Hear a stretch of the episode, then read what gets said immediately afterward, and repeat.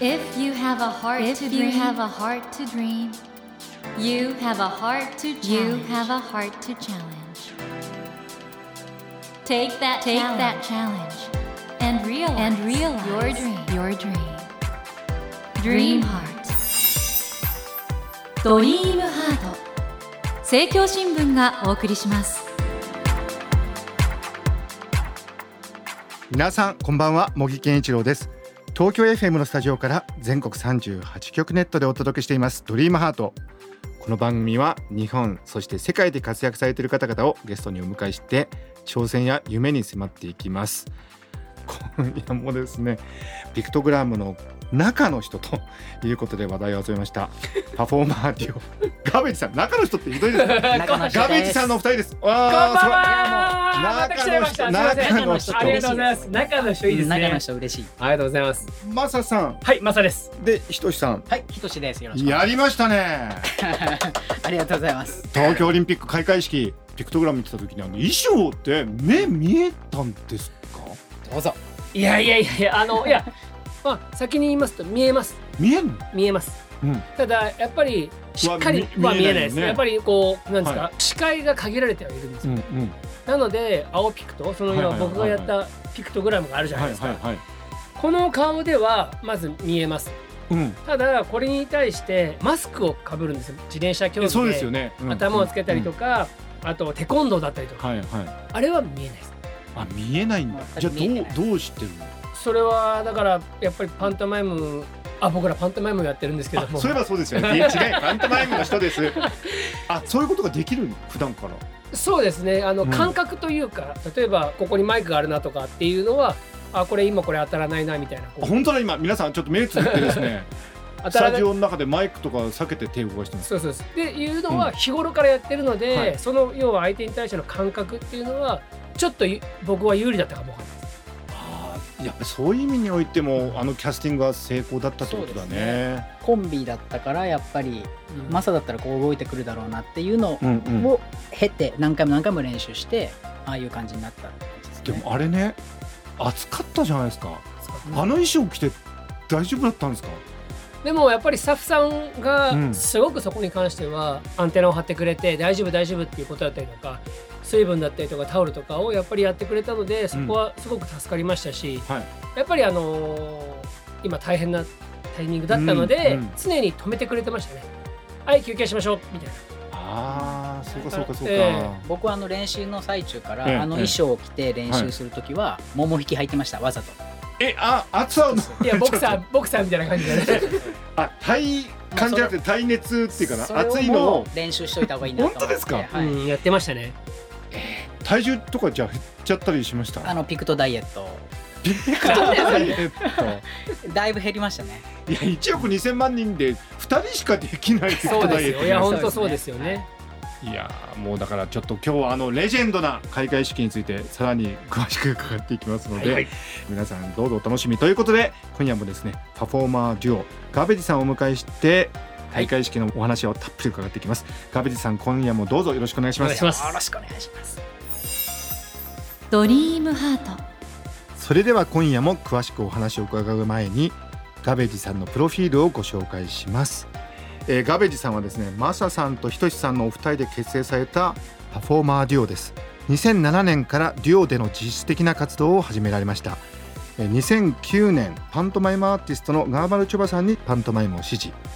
舞台公演を中心にダンスとパントマイムを組み合わせたダンスマイムコメディで活躍されていらっしゃいますまた海外でも話題を集めていらっしゃいましてオーストラリア香港フランスイタリアなどのフェスティバルに参加そして中国ではですね単独公演を100公演ニュージーランドでは1ヶ月23公演を成功させるなどストリートとシアターどちらも言葉を使わずパントマイムをベースに小さな子供からお年寄りまでまた国籍をも問わず誰にでも分かりやすく楽しめるパフォーマンスで今人気の2人組でいらっしゃいます。ということでオリンピックオファーが来たのっていつぐらい2月ですね2月2に月はいでうんで今回アスリートもそうだったと思うんですけどそもそも開催がどうなのかいろいろあったじゃないですか無観客が、その間どうお二人はメンタルは保ってらっしゃるんですかあの僕実はうんうんそこが結構きつくて、あきつかった。やっぱりやるかやらないかわからないっうんていうことだったりとかあとそのリハーサル会場やっぱりこういう感じでうん絶対的に気をつけなきゃいけないですし、うんうん黙食だったりとかそういうこうやっぱり気をつけて気をつけて気をつけてって生活をする部分でマスクにマスクでパ練習するみたあいなだからお二人がそもそもだから感染とかできないもんね。絶対そうですダメね。そこは気遣いましたね。ううんんその間って他の仕事とかはあんまりできなかっえーとまあそもそも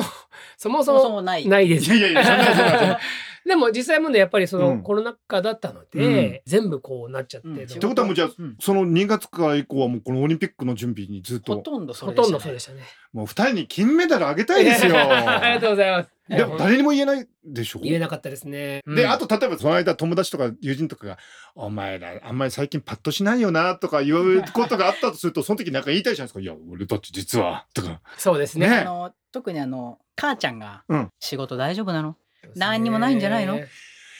俺うん えそういう時どうしたんですかいやもう普通にいやもう頑張ってるよ。なんとか仕事もらえるように頑張っえてそるれでよ。母ちゃんからどうなりました本番見た時あれってあんた？みたい な。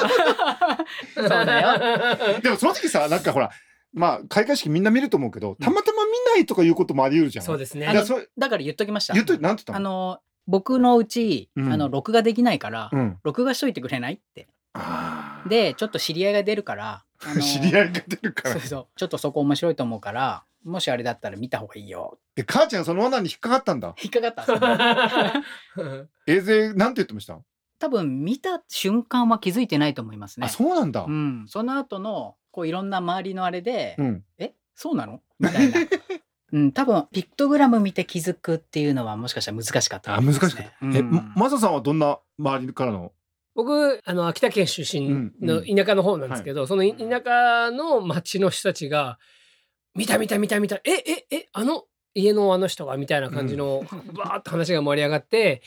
ちょっと町が楽しくなったっていうのぐらいですね。ああもう名誉町民とかなんかそんな感じかなんなかわわかんないですけどね新聞にも載ってくれたみたいであーしかもうんあの開会式の中でもう一番まあある意味じゃ評判が良かったそうとですねこですもんいねや。なんですかねう本当にんでも改めて思うんですけど、うんいや評判が良くなってよかったなと思いますね でしょでしょ。では気になるもんね評判ってね。本なりま当すに、ねいや本当に良かったなと思いますでもこういうふうにして報われるっていいですねこれなんかいねやーその6ヶい月やもが。う本当無事 で無事に終わってよかったのとそうだよねうん、で僕外国の友達に聞くとやっぱりあオリンピック本当楽しかったとか。ああそうなんですかうん、あもーうまあ嬉しいもうその中でもやっぱあの開会式のピクトグラムはね。いや嬉しいです嬉ねしいね、歯歯医者歯医者行っても言われましたえどういうことですか、歯医者に行って、うんやってる最中にうん止めて、見たよええそれで「あ嘘でしょほん本当に本当にでありがとうございます」って話してたら、うんうんいきなりお客さんが「えっ?」てなって向こうの向そこううでのであの敷居向こうから病院の人たち、うん先生たちは分かってんですよ、あれだよって言ったら「ええええええみたいなこれでもお二人これからだからあのピクトグラム関連のサインとか頼まれたらどうすんのどういうサイン書くやばい考えないとのねだって50種類もあるからそうですね好きなやつちな好みにきなやこつの中でお気に入りはどれなんです出かたお気に入りあでもあお気に入りののピクトグラム僕はあの、うんごめんなさいそれがお気に入りの質問に答えてるかどうか分かんないですけども、一発目のポーズがあるじゃないですか陸上競技、はいはいはいはいこの一発目のポーズが決まったらこれ大丈夫だなってああそうかそうかいそっうからあれがあったんですよ実は、ええこれさえ決めれば、はいあと流れるなと思っええて、うんうんまあちょっとあのスキップしちゃってたんですけど そうかまあまあ緊張でねこの陸上のポーーズは僕好きですね。なるほどあとほら刑事は必ずあの何回も同じ質問するっていうはいはいテクニックあるんですけど、はいはい改めてバドミントンについ て先週も聞きましたけど来た刑事来た。いいねバドミントンはあれはどういうことだったんですか滑っちゃった の汗汗でえっと、もう正直言っちゃっていいですか、うんうんうんもちろん、この種目ってうん本当に僕とトシの信頼関係でなってて、うんうんで、やっぱりカメラをやってくれてるヒロポンさんがやってることで成立するっていう信頼関係があったんだよねあるんですよね。うんまず一つ。で、例えば、ひとしがこの手を出したら僕がこの手を出すっていう、必ず決まったことがあるんでだすからよ。もうギリギリのところでやってたんだねそうです。だから、もしひとしがここに手を出さなかったら、これ成立しないんですよ。はいはいはい、はい、っていう物事がある中でまあちょっと僕もうん、記憶がちょっと飛んじゃってるんですけ まあど、まあやっぱり緊張したあんのでし人ょはゾーンに入ってるかそうらでねすね。だから、あの、改めて見たんですけど、あのまんまですね、うなぎが来たかなと思っちゃったぐらい。面白いねそれやっぱさこれ今聞いてて改めて思ったのは多田選手から山形選手へのバトンのあのギリギリで攻めてたじゃないですか、うんうんあれと同じなんだねなのかもしれだなかいらですね 100×4 のリレーと同じぐらいギリギリのとこでお二人やっててそうですねあれ1個ポーズ取るのが4秒なんですうよ、んでこれ4秒のうち全部4秒1個のポーズかって言ったら違くて、1.5秒がそのポーズの保持うんで残りの2.5秒で前のポーズを解除して次の道具を拾って次のポーズまで持っていくっていうのが2.5秒なほんんでとすギリギリのとこでやってたんだなだから今マサが言ったみたいに、うんここに手があるはずのとこに相手の手がないともうちょっとこうなるんでなすっちゃうね。んだねであの時ちょっとちぐはぐしちゃったんですうよ、んうんううんん僕らのこのコミュニケーションがちょっとだけ遅だかれらたんでもすうけあど、の金メダル狙ってたからちょっと早く走っちゃったんだよねそうですね。まさにリレーじゃないですかピクトグラ いムや本当そうですね。そうですね。うん、このオリンピックきっかけにあの人間ピクトグラムっていう競技ができるかもあーいや面白いですねできた面白 いですね。でもなんか僕より上手い人が出てきたら嫌だな。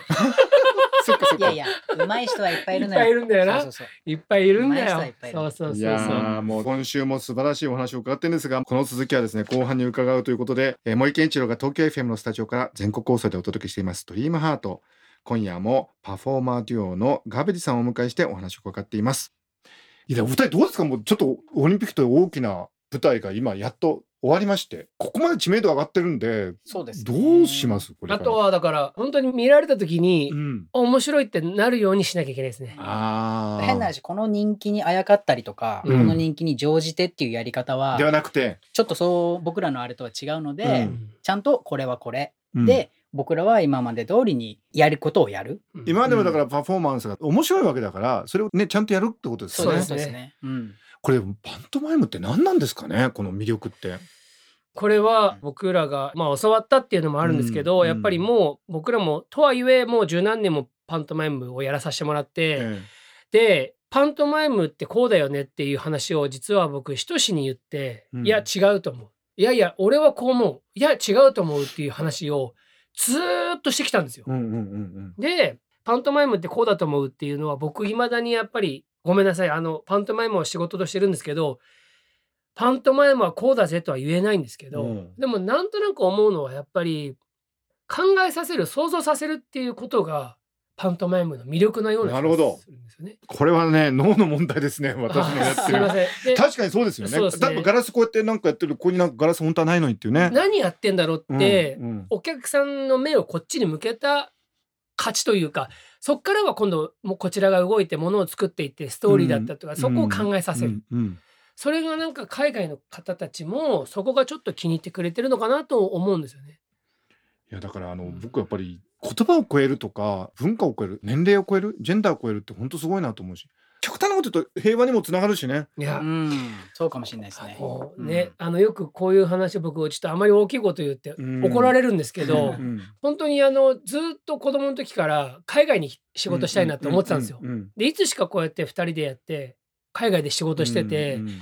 やっぱり共通してるのって笑顔なんですよ。ああそうか。やっぱり見てると、まあ、いろんなことあるじゃないですかいろんなことあるんですけど、僕らパフォーマンスして与えてんですけど実は与えてもらってるというかおーいい話だ。いやこの綺麗事に聞こえちゃうんですけど本当にあの力もらってるというか。力もらって、うんやってよかったなやってきてよかったなと思うんですよね。いあとやっぱ世界で本当に共通なのは子供の笑いは一緒だ最ね。高です子ね。供の大人の笑いは国によって違う。子供も素直に笑うもんね。子供はもう同じポイントあれでこ笑この話していいのかな中国なんですけど、60分ぐらいの舞台公演を2人でやるんですよ、ううそしたら子供が笑いすぎて歯が取れちゃったんですよあ、乳歯か何かだったのいかやな。う。なんですかね。まあ取れちゃったのね。そうそうそう、もうそれがもうあその後サインくださいってきぼて終わった後僕らのところに謎に子供がこう歯をこ う僕らのところに持ってきて「な何なんだ何何なんだ何?」って言ったら笑いすぎて歯が吹っ飛んだっていいね。いやうん本当にでもその子絶対は覚えてるよね。いやそうですえねそのことを一う生ん。そうですね面え白かったね、ーお二人もこれね、すでに素晴らしいでもお仕事されてると思うんですけど、これから海外含めてどういう仕事をしていきたいですか。まず一つは自分たちがこのやってることをうん確立させていけたらな、な要るはほど例えばえっ、とパントマイムの面白い人たちだよねってまずなることがうん目先の目標といいますか12年後の目標といいますかで舞台でやっぱり何百人呼べるとか、うんうんでそれを例えば海外に行って、うんあこんな面白いやつらが経歴見たらピクトグラムやってたんだっていう風な感じになったら嬉しいなという。あうーんね本当なんか夢の舞台っていろいろあると思うんですけどでも全ての舞台がきっと夢の舞台なのしそうねですね。あと映画とかも見てみたいしねパントマイムが入ってる出たいですね。ね。作ればいいんじゃないないいや作りたい本当にあの加トちゃんケンちゃんさんがやっぱ好きで、うんうんでやっぱりこうミスター・ビーンさんが好きだったりとかチャップリンさんが好きだったりうん要はその言葉を使わないまああの文字が入ってもいいんですけど、うん言葉を使わないまあ耐えられるかな90分ぐらいの舞台といいますかうんはちょっと僕作ってみたいな。なんかそういうの時代から求めてる気がしますけどね。なんかうね、んそういう言葉を超えた。うんそれこそ今あのストリーミングサービスとかもいろいろあるしねそうですね。今頃なんかプロデューサーがどっかで動いてるかもよ。どこだいやだかわから らんけだどからそういった意味でもそういう人たちに目が止まるように僕らが今面白いことを作り上げなきゃいけないのかなってちょっと思ったりするんですよね。うんんあのこの番組はあの夢とか挑戦がテーマなんですけど、どうでしょうこれからズバリ究極の夢挑 戦。どうだもう言っちゃいましょう。え言っちゃいましょいやーそうですねい先ほど言わさせてもらったようう。に、うんまあこういうコロナ禍ですけども舞台をやっぱやってあお客さんを呼びたいですねやっぱり。うんでね例えばまあちっちゃい話ですけどテレビに呼んでもらって出たりとかその要は僕はやっぱりあのガーベージがやってることはすごく好きなのでそのガーベージが世に出ていって確立されたいなと例えば、えっと、ガーベージ知ってるあああいつらねっていう風な感じこれやりたいんだけどあガーベージ使えばいいんじゃないのっていう、うんなんかこうあいつらだったらいいんじゃないかみたいな感じになれたらいいなと。ぜひこの番組お聞きの皆さん、ガビジ使ってくださ い。使ってくださあとやっぱりなんか、まあよくあの、あの僕、例えばホワイトハウスのね、なんかやるじゃないですか、大統領主催の。ああいうのとこにちょっと行くとかね、例えば、日本で国際会議とかあるときにそういうとこで、そうです首ね脳の前でとか。だから中国市場を抑えてるわけですいから。や本当そう です。だからこ今度ねは北京オリンピック使あ大丈夫いやいや、僕もブッキングされてるんです。俺は言えいなやいかいら。やいやいやいや言えないからまあでもそういうふうにちょっと夢は広がっていきますよね。そうですね。僕は本当に今回、ますますお二人のファンになりました。いやいやいいえ、ありがとうございあまりがすとう。ございます。今夜もですね素晴らしいお話を伺ったんでガビさんのファンだったってことも多いと思うんですけども今度ですね空気階段さんと一緒に公演をされるんですよね、そうです。はいえっと10月4 10日月4 19時開演ということで東京の吉本有楽町シアターにて これなんて読むんですかほにゃらら丸×三角四角そう です。空気階段のコントとガベチのコントこれどういう舞台になりそうですか、これあのー実は前回1回目やらせてもらって、はい、今回2回目なんですけど、はいこれあの要は僕らパントマイムじゃないですか、うんうんで空気階段さんは漫才はやられてるのかな、うんうんコントでそこを何が大きく違うかっていうとセリフがあるかないかはいはいでちょっと面白い試みなんですけど、例えばとある作品をはい僕らがセリフなしにしたらここういう風に仕上がりますよっおおていうのとか、ー、うん。ちょっとみんなでセリフを使わない作品を今から作ってみませんかとかちょっと僕ら主軸のパントマイム主軸の舞台なんですけど空気階段さんのコントももちろん楽しめるしそのコントを僕らがやったらどうなるかとかも楽しめるしなんか面白い試みなんですよね これ今チケットが発売中なん ですよね。あと僕今伺ってと思ったのは、はいオリンピックと違って事前に言えていいな。いそうですね。本当にそうですね。すよ。本当に。や本当にお疲れ様でした。そしてありがとうございました。ありがとうございまあすの大晦日 NHK 楽しみにしてます。来るかー来るかー えーということで森健一郎が東京 FM のスタジオから全国放送でお届けしています「ドリームハート今夜もですねパフォーマーデュオのガベジさんをお迎えしてお送りしました。ガベジさん2週続けてありがとうございました。ありがとうございましした。た。 Never let go of that dream. Never forget, that, heart to challenge. Dream heart. 茂木健一郎が東京 FM のスタジオから全国38局ネットでお届けしてきました「ドリームハート今夜もパフォーマーデュオのガベージさんをお迎えしましたうんなんか僕は感動しちゃいましたねやっぱり一つのことを本当に努力してやり遂げるということのね最も大きなステージの一つオリンピック開会式しかもね自国開催って50年に1回ぐらいあったらいいかなって感じでしょいやそれとね巡り会えたっていうのもガベージさん本当素晴らしいなと思いますしそこでねありったけの力を出すもうなんかねこれね人生で一番素晴らしいことの一つかなと思うんですけども、まあ、それとはまた別にね普段の活動とかこれからやりたいことがあるというそういうねお二人のパフォーマー魂っていうんですかねそういうのを聞けて僕もあの勇気をいただいたような気がしますしリスナーの皆さんもねそれぞれの人生でいろいろなことを頑張る時のヒントとかね思いそれをね受け止めていただけたらこの番組としても嬉しいなと思いますさて番組では毎週3名の方に1000円分の図書カードと番組特製のエコバッグをセットにしてプレゼントしていますが今夜は特別に図書カードを3000円分に金額をアップしてプレゼントいたしますもちろんエコバッグもセットでお付けしますご希望の方は私茂木に聞きたいことや相談したいこと番組の感想などお書き添えの上ドリームハートのホームページよりご応募くださいお待ちしていますそして無料音声アプリオーディでドリームハートの番外編番組茂木健一郎のポジティブ脳教室を配信中ですこちらも聞いてみてくださいねさて来週のお客様は YouTube チャンネル山田千尋ちーチャンネルを開設されている山田千尋さんをお迎えします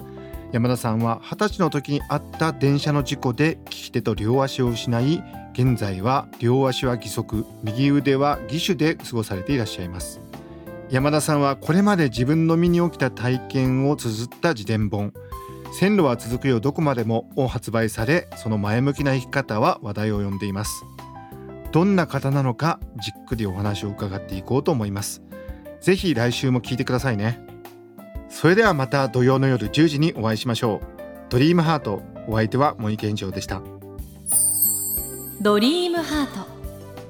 ト政教新聞がお送りしました。